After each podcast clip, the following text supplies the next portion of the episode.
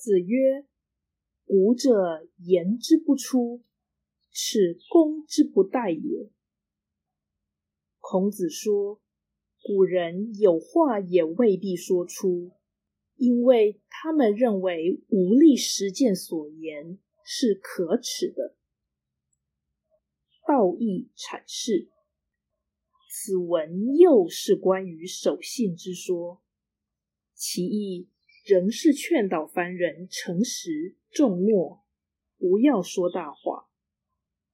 这种层次不高的劝善言论，在《论语》中出现的数量很多，太多。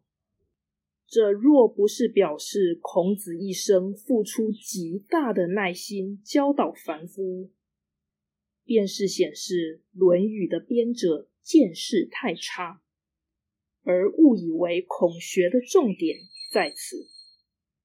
不然。就是这些人居心不良，而借此丑化孔门或误导学者。传说《论语》的主编是曾子，这应该是正确的，因为曾参实在有“比上不足，比下有余”这样的心病。